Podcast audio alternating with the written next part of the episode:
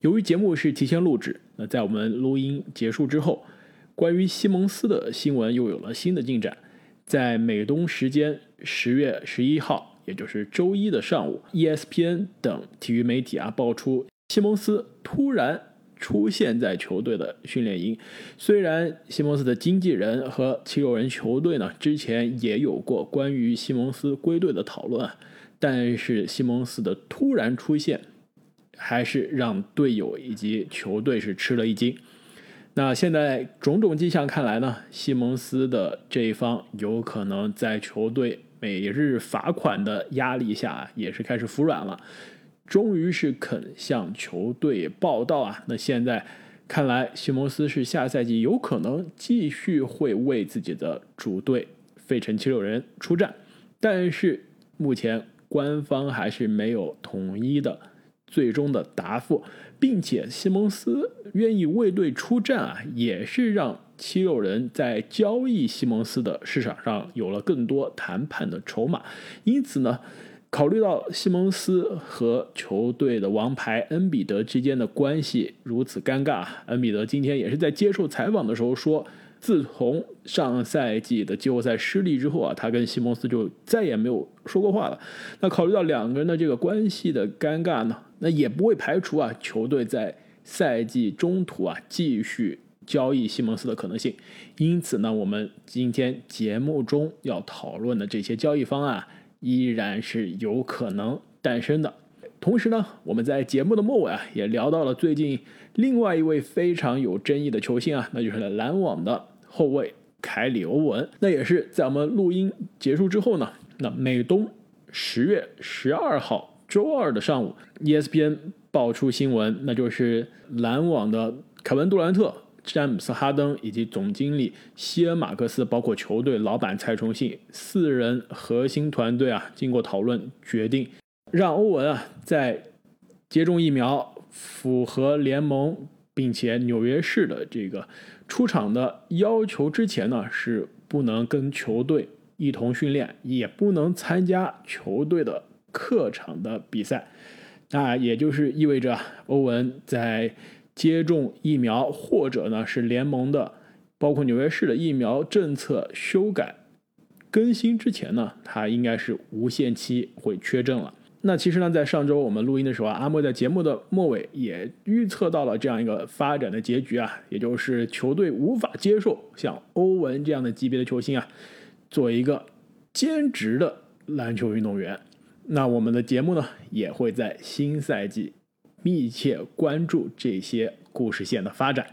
那下面就让我们正式进入今天的三十天三十队第三十天。费城七六人的讨论。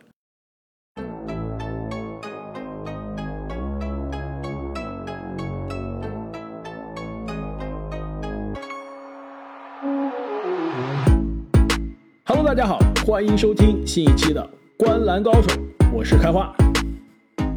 大家好，我是阿木。大家好，我是正经。三十天，三十队，终于到了最后一天。这个在开始球队讨论之前，我想采访一下两位的心情啊。就过去这一个月，几乎是每天更新，就每天做节目。现在终于到了最后一天，有什么样的心理的感想吗？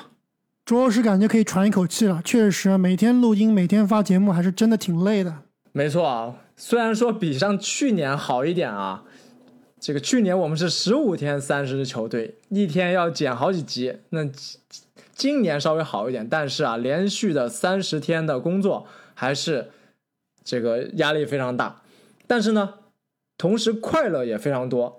其实我现在啊，我跟你们说，我每天早上起来的第一件事情，除了摁掉闹钟之外，就是打开喜马拉雅，然后呢，点进我们的节目去看一下听众朋友们的留言。每次一点开节目，那个开头音乐啊，一响起来。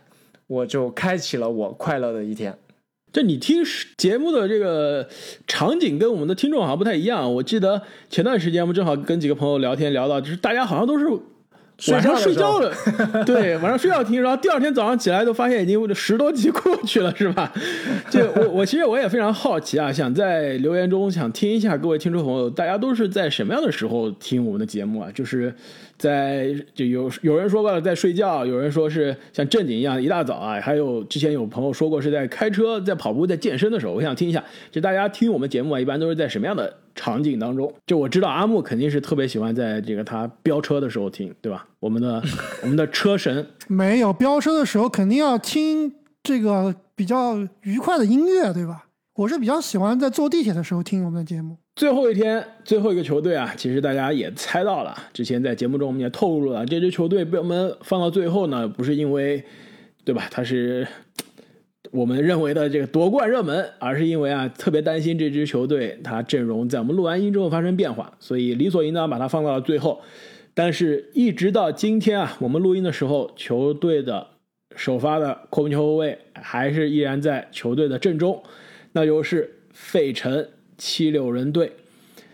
呃，其实现在录音的时候，这个西蒙斯还没被交易啊。希望我们录完音到开始发节目之前，这个状态依然是保持，要不然我们真的是等了半天还是白录了。阿木啊，西蒙斯虽然是留下来了，但是球队的阵容是不是也发生了一些变化？我们所以，我们先看一下七六人在这个休赛期啊都做了些什么。首先，他们在选秀大会上，在第二十八顺位啊选到了杰登斯普林，在自由市场上呢淘到了庄神德拉蒙德以及之前爵士队的前锋尼昂，同时呢和球队的库克马兹以及丹尼格林啊进行了续约。那两名球员离开了球队，内线的中锋霍华德以及后卫乔治希尔。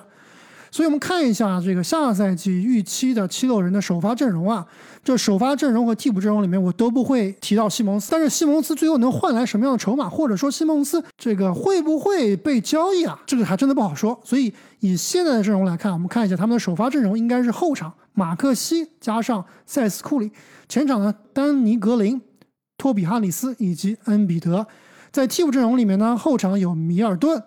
塞布尔前场呢有库克马兹、尼昂以及德拉蒙德。那么其实七六人啊，真的是非常的遗憾。那原本呢，上赛季常规赛可以说是一扫之前一年的阴霾啊，拿到了东部的第一名，七十二场比赛赢了四十九场，而且这中间还包括大帝是一度是受伤缺阵。那球队呢，在这七十二场赢四十九场的这个胜率转化成八十二场常规赛呢，是赢五十五到五十六场。那下赛季呢，就正是因为西蒙斯这出闹剧啊，市场是预计八十二场常规赛，七六人只能赢五十一点五场。那这个排名呢是在东部的第三名。其实我们去写这个市场预期的时候啊，还是在一两周之前，当时可能西蒙斯还没。感觉是那么闹得那么僵，就是基本上是铁了心的不出场了。所以现在其实市场预期我估计有可能比这五十一点五还要下调了。所以两位觉得这个市场的预期，如果我们就拿着五十一点五来看的话，是不是有些过高？是不是能保持东部第三？确实有点高估了。我认为他们从常规赛战绩来看，应该是没有热火这么稳了。毕竟考虑到这个这么多的幺蛾子，我认为他们下个赛季能赢四十八场左右，跟我预计的老鹰战绩差不多。我这里非常同意正经啊，我这里也是四十八场，最后能排到东部的第四名。确实，西蒙斯这个事情啊，我们等会儿可能会主要聊聊这个七六人的问题，就是确实是西蒙斯现在不愿意不来报道，但是球队呢好像也并不是非常着急跟这个把他交易走。就两个人啊，两方在较劲，看到底谁更急。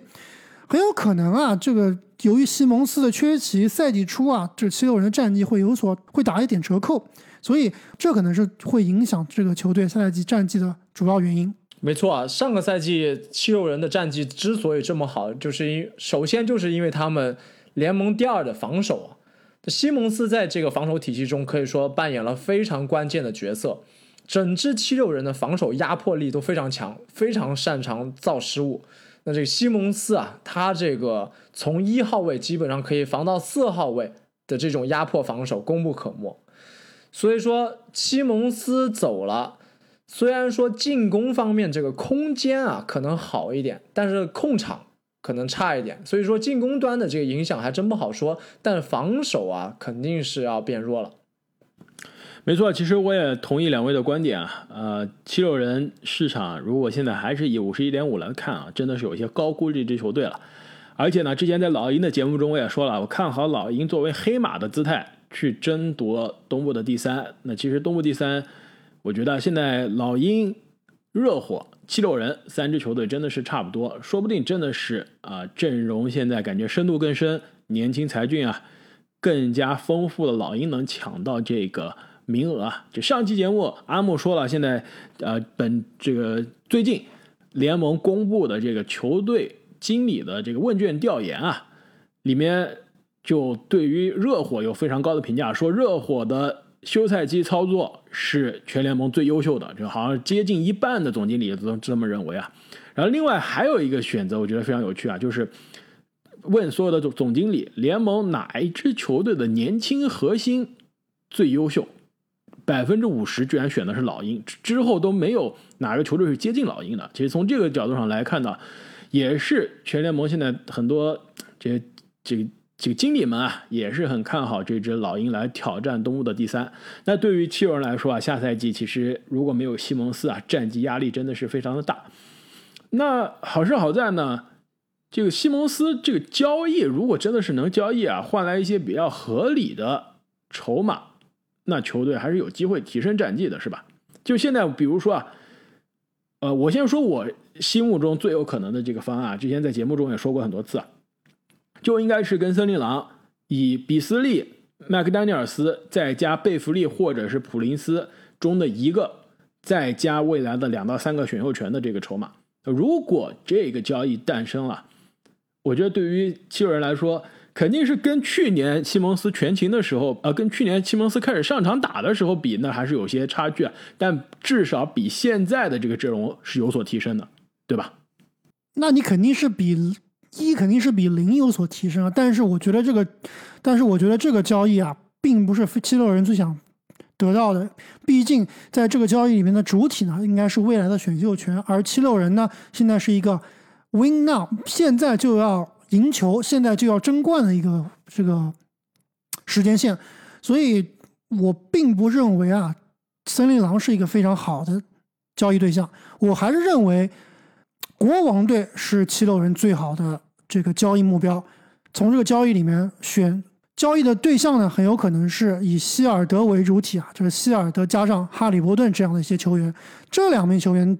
对于这支七六人的集战力的增强啊，是比你刚刚提到的比斯利啊、什么麦克丹尼尔斯啊要强得多的。我说的是，我觉得是最有可能的，不是对七六人最好的。那对七六人最好的应该是交易利拉德啊，对吧？那看对面同不同意啊？国王的这个交易，国王已经早就退出了，因为七六人狮子大开口要价太多。森林狼那个交易是这个筹码，现在还是可以谈的，只不过现在七六人觉得有些跌价。但但最近你们不是说传的沸沸扬扬的跟步行者的交易，我觉得也还可以啊。如果换来布罗格登和这个勒维尔的话，那看着也比森林狼的筹码要好一些。哎，这我是同意的。但是那笔交易现在好像两方啊，我从这个从我看到的消息上来看，是两方现在就对于勒维尔是该不该在里面有些争执不下，好像。七六人是希望啊，除了布罗格登之外，还要勒维尔，应该还要其他球员。但是可能觉得我都给你布罗格登了，你还要勒维尔，那真的是有些要的有点多啊。所以这笔交易现在也是有可能，但是呢，双方的预期还是有些差距啊。所以呢，也导致了现在西蒙斯的这个情况非常的尴尬，每天被球队扣钱啊，这这缺席一场比赛扣点工资，缺席一点比赛扣点工资。那西蒙斯的这个合同啊，他的这个一半的工资是球队分两笔直接打给他的，一笔是七月份已经打给他了，那十月一号的这笔八百多万的钱工资应该是打给西蒙斯的，但没有，他是直接打到了一个托管的账户。那现在就是西蒙斯只要缺席一场比赛，球队就从这个托管账户中的八百万扣一部分钱出来，就扣到扣光为止。所以现在就是两边在耗啊，而且这不仅是西蒙斯跟。七六人在耗，这也是七六人代表着几乎全联盟的其他球队的老板，在跟这个球员的经纪人的这个团队在耗。其实现在啊，我看就 ESPN 最近的报道啊，就是很多球队的管理层也在非常关注这件事情。就一旦西蒙斯通过这种我不打比赛逼宫走人了，真的是成了。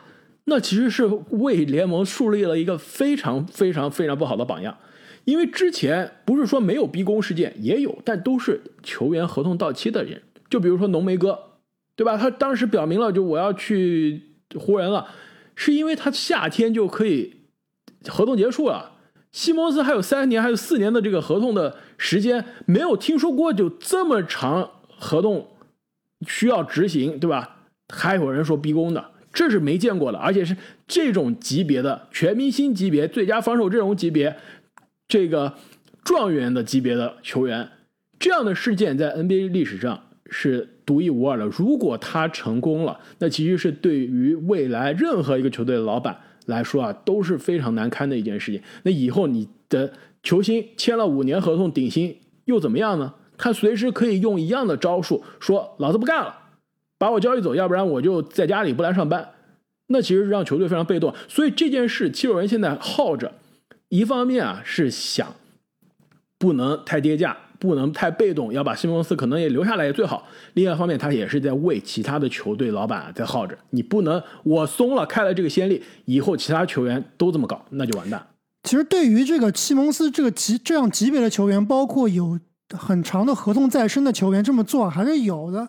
上赛季的哈登不就这么做了吗？对不对？只是相比于西蒙斯的这个做法，西蒙斯只是相比于哈登啊，西蒙斯的做法是更加的极端、更硬刚，对吧？就报道都不来，更绝。哈登哈登是先威胁说老子不来报道不打球，但结果还是来了，对吧？虽然在球场上打的有点差，但他人是出现了。这种我直接不来报道、不打比赛的，这是没见过。不来报道、不接电话、消失，对吧？就直接是玩消失。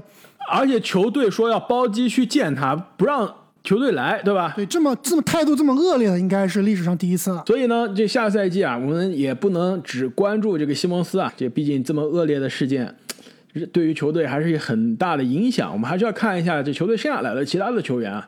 其实在我看来，那下赛季啊，没有了西蒙斯，那真的是大帝的表演的时间了。那去年其实已经让我们看到了，他就是联盟。最好的中锋之一啊，这真的是生不逢时。如果没有约基奇的 MVP 级别发挥，他就是联盟最好的中锋，应该没有人接近了啊。但是正是因为约基奇跟他身处同一个时代啊，两个人而且都是在同一年打出了 MVP 级别的表演，那大帝真的只能是屈居联盟的 MVP 的第二名。那我们的中锋的排名啊也是第二。但是其实去年的大帝呢也是。可以说非常的遗憾，嗯，本是冲着 MVP 去的，但是中途呢受伤了。其实他的那个伤病啊，现在反过来看，如果没受伤，我觉得 MVP 真的有可能去年是打底的。你们觉得呢？他的那个伤病导致他缺席了二十一场比赛。那如果老詹没有受伤，MVP 是不是老詹的呢？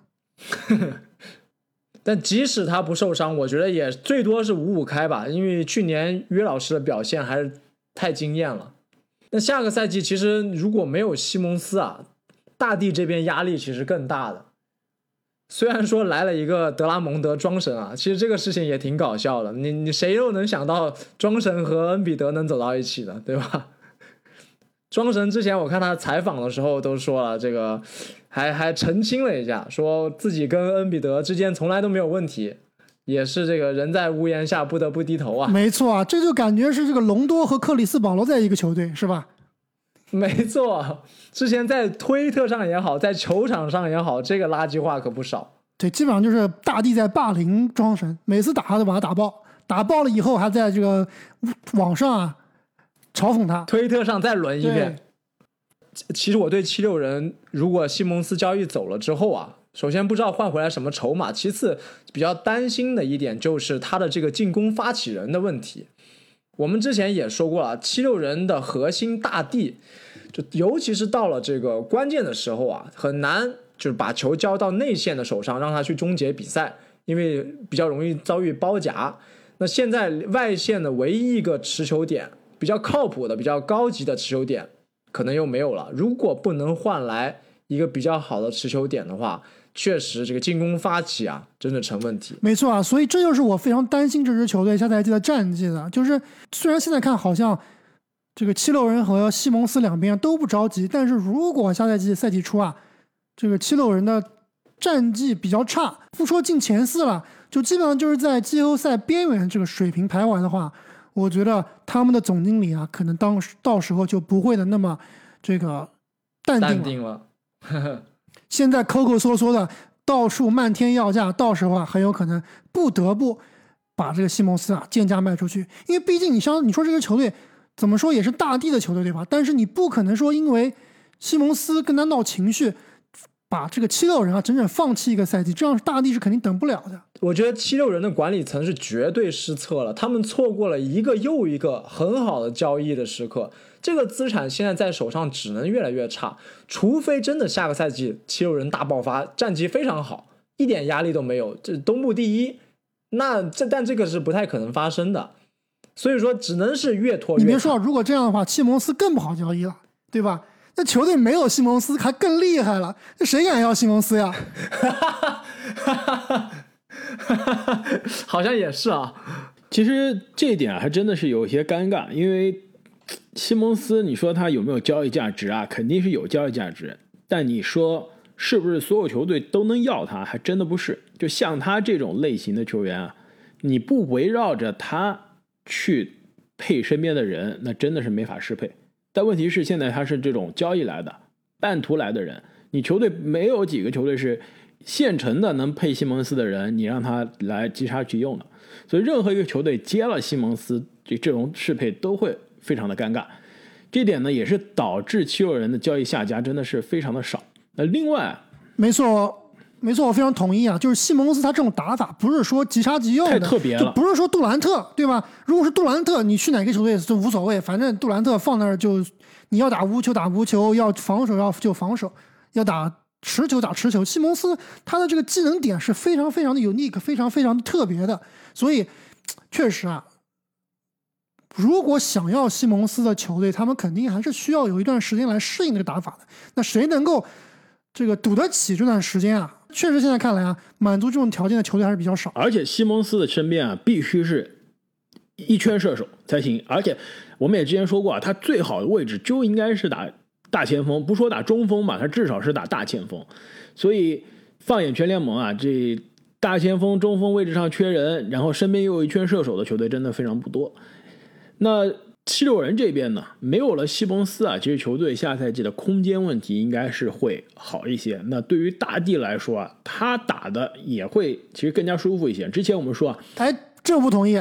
大帝可能进攻端打得更舒服一些，但是防守端我觉得大帝会非常非常的吃力哦因为没有西蒙斯给他擦屁股了。进攻端，哦，对我我说的是进攻端啊，因为之前我们说啊，这支七六人是打了两个进攻的速度，那打攻防转换快攻，那是看西蒙斯的视野，他推快攻，他的这个速度以及他的这个大跨步上篮。但是打阵地战，还是要看大地，而且阵地战中的西蒙斯啊，除了空切，基本上没什么事儿了。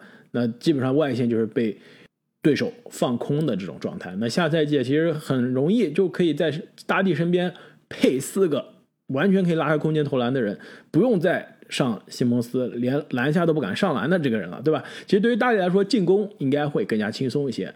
那防守应该是球队下赛季啊最需要解决的问题。其实现在看球队的首发阵容啊，马克西、库里、格林、哈里斯和恩比德，其实这四个人中，就是外线的四个人中啊，其实格林可能是最好的防守者，但是这个年纪的张铁林，你们还敢信吗？而且上个赛季啊，其实到了季后赛，张铁林也是受伤了，所以之前我们说啊，像森林狼、国王这样的球，呃，像森林狼、公牛这样的球队，如果你最好的外线的防守者是一个二年级的年轻人，那你球队的外线防守有点捉襟见肘。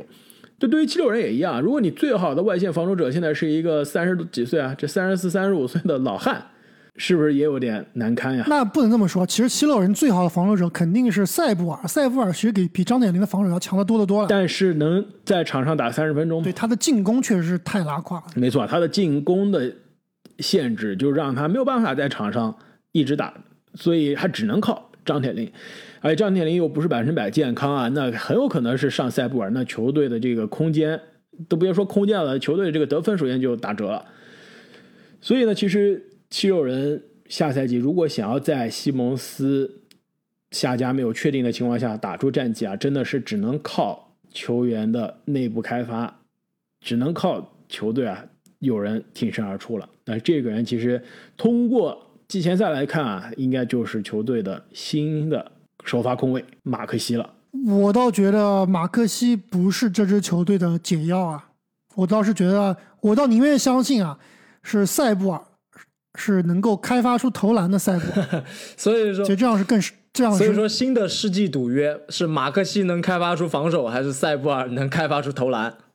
马克西呢，上个赛季啊，虽然只打了八场比赛，但是呢，也是有很多亮眼的神作啊，就包括他赛季初在球队多人缺阵的情况下，临危受命，首发出场，拿了三十九分、七个篮板、六个助攻啊，那场比赛也是让很多人第一次的了解了马克西的名字，而且啊，这个球员之前关注我们节目就知道，我这个选秀有一个定律啊，就是肯塔基出品。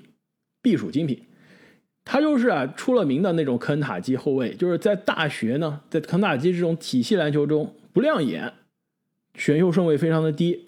来了联盟之后，大家才发现真香，原来肯塔基啊打这种团队篮球，你看不出他有都有才华。就比如说之前的德文布克呀，什么凯尔顿约翰逊啊、亚历山大啊，都是这样，选秀顺位非常的就是比他的才华相比是比比较低啊，就是因为他在肯塔基没有体现出来。那马克西其实也是一样，而且呢，马克西啊，其实上个赛季呢，虽然是一支几乎是打替补，但是他每三十六分钟的效率是非常高的，他每三十六分钟可以拿将近十九分、四个篮板、四点六个助攻，而且呢，虽然他三分啊不是特别见长，但他作为一个小后卫，一个新秀小后卫啊，投篮命中率很在线。百分之四十六的投篮命中率，而且罚篮命中率非常在线，百分之八十七点一的罚篮命中率。其实我敢大胆预测啊，如果下赛季马克西的这个球队的战术地位是有保证，他的三分球绝对可以开发出来，因为啊，这个球员的罚篮的命中率是更加能体现他的投篮水平的。就是罚篮差的人三分，如果现在差。他也能开发出来。如果罚篮差的人三分好啊，他三分不一定是真的好。所以我相信马克西，虽然去年三分命中率只有百分之三十，但有接近百分之九十的罚篮，他的三分是可以开发出来的。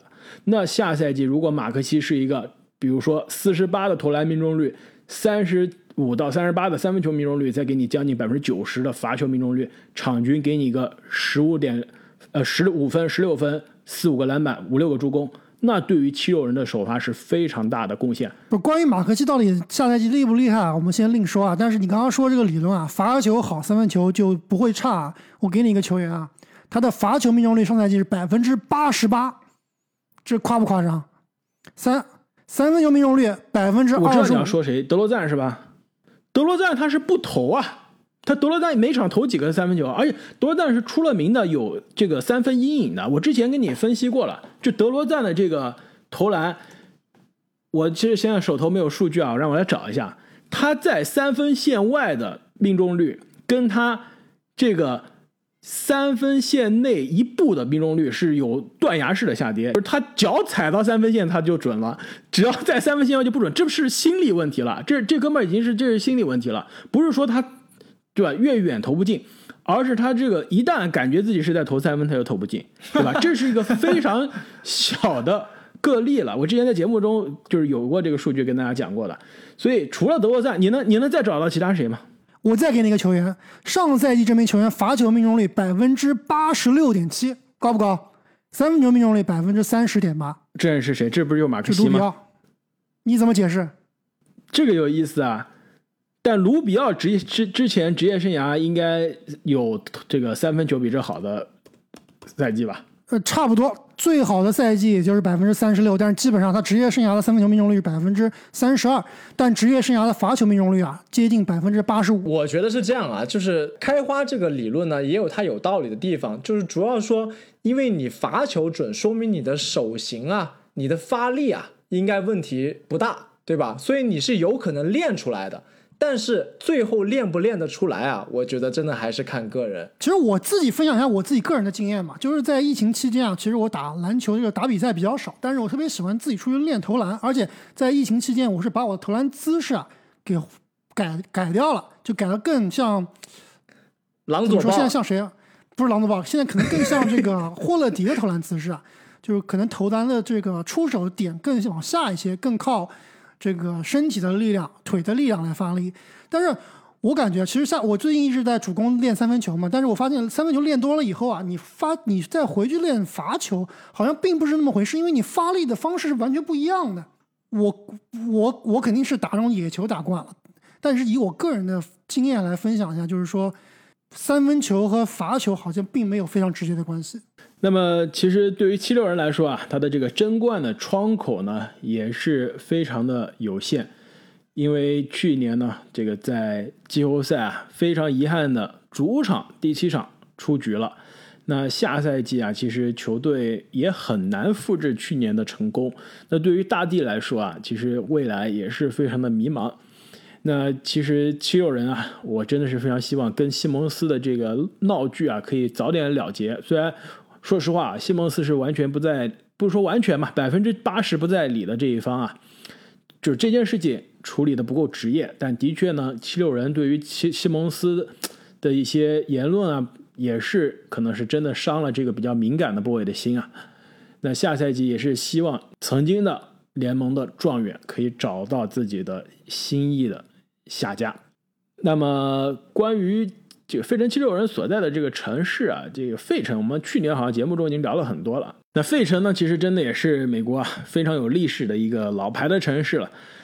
这我今天看一下，这个美国历史上的第一个图书馆、第一个医院、第一个大学、第一个医学院、第一个商学院、第一个股票交易所、第一个这个国会，包括第一个动物园，都是来自于费城。那真的是这个可以说美国啊最有历史的城市之一了。这也跟球队的名字。有非常强的历史渊源。那球队这个七六人就是来自于美国的这个建国的年份，是吧？一七七六年，为了纪念这个日子，才叫七六人的。哎，我问你们个问题啊，费城在美国所有东部的这些大城市里面，属于发展不太好的一个城市。除了我们去年啊提过的很多关于什么保守啊、工会啊这些问题之外。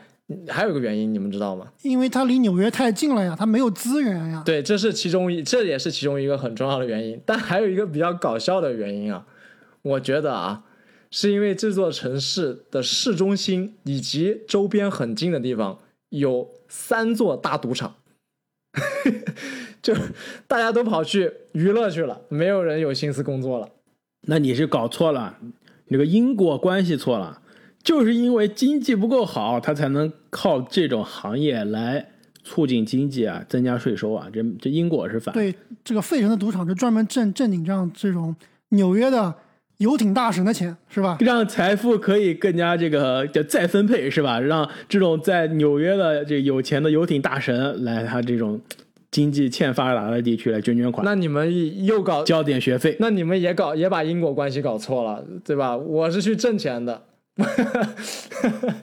那既然呃费城我们聊的太多啊，要不我们就稍微讲一下季前赛吧。我们现在录音的时候，其实基本上大多数的球队都至少打了一场的季前赛啊。就很快的，我们每个人聊一下，就是季前赛看了这两到三天的比赛，大家比较有印象的球员和球队是哪一支？我先说吧，乔丹普尔，永远的神。对阿木，你现在是不是同意我在勇士那期的观点了？普尔就是我不同意，我觉得普尔还是不适合打首发，他就适合打第六人。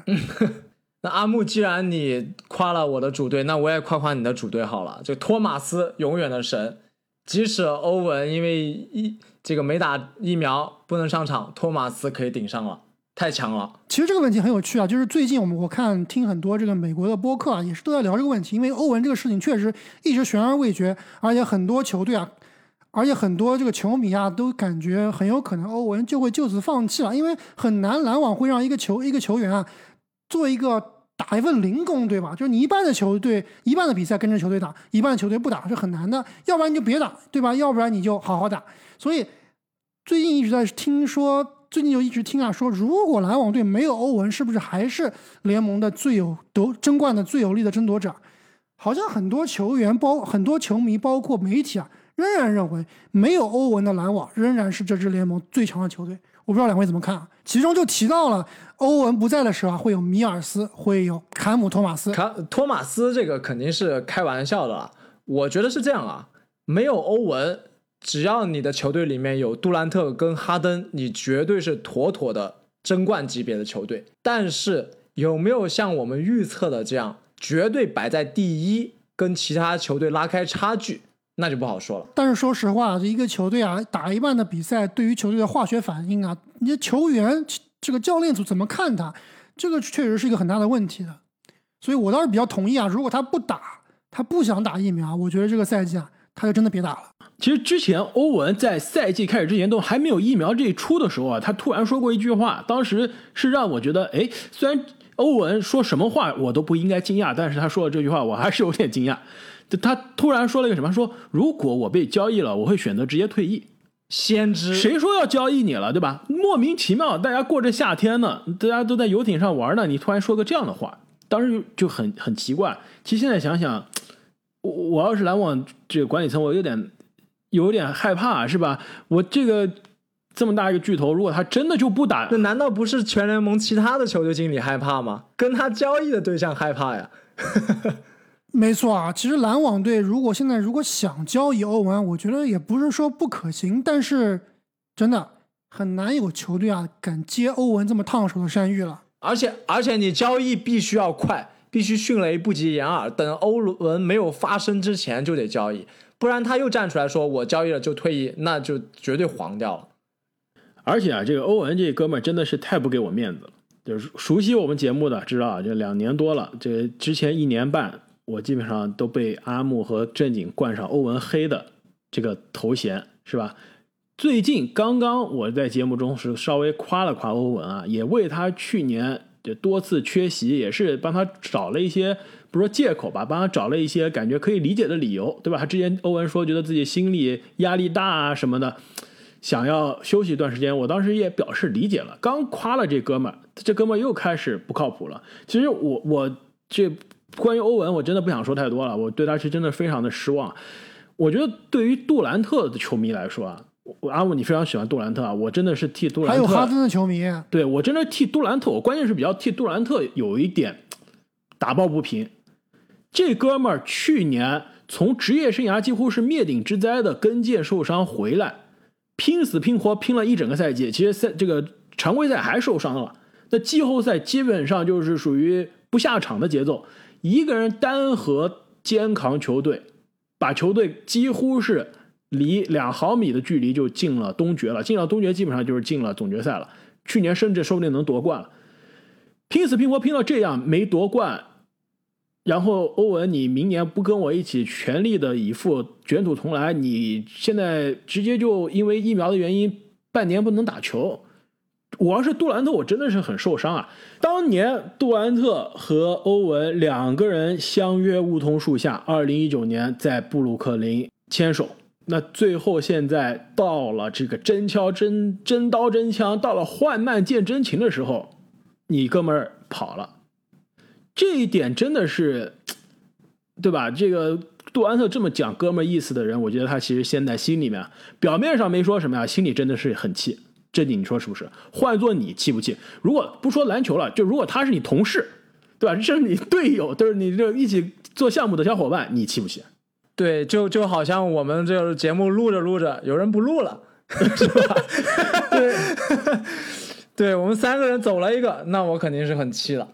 没错啊，这个就我觉得欧文真的是这件事情啊，我我我我其实有信心他能想清楚的，嗯，也不是一个这对吧太笨的人，我觉得他是有信心，我我是有信心啊，他能在我们节目录完之后 想想清楚。没错啊，对于我们真的所有球迷来说，真的是希望这些球星们健健康康、完完整整的都能参赛，给我们奉献啊最精彩的篮球。没错，那么随着本期节目的结束啊，我们三十天三十队的系列也终于跟大家聊完了，也非常非常非常感谢我们过去这一个月啊，所有听众朋友们给我们的支持。那过去这一个月，我们的订阅啊，我们的频道的粉丝啊，播放都涨了非常多，也是跟各位的支持啊密不可分。没错，我也是希望我们这一份对篮球的热爱，以及所有听众们对篮球的热爱，能够一直陪伴着我们，把这个节目能一直做下去。希望未来的很多年啊，每年的这个休赛期都能给大家奉献精彩的三十天三十支球队这样的系列。没错啊，也是非常希望我们这些十大呀、三十天三十队啊这些大家非常喜欢的热门的系列，可以成为各位球迷每年看球生活中的一个小小的传统。那么我们本期的节目就聊到这里。那很快啊，下赛季 NBA 的常规赛就要开始了。那我们这么多个月的等待也终于结束。那灌篮高手也会会陪伴各位一起啊，去一起欣赏下赛季精彩的 NBA 的比赛。我们下期再见。再见。再见。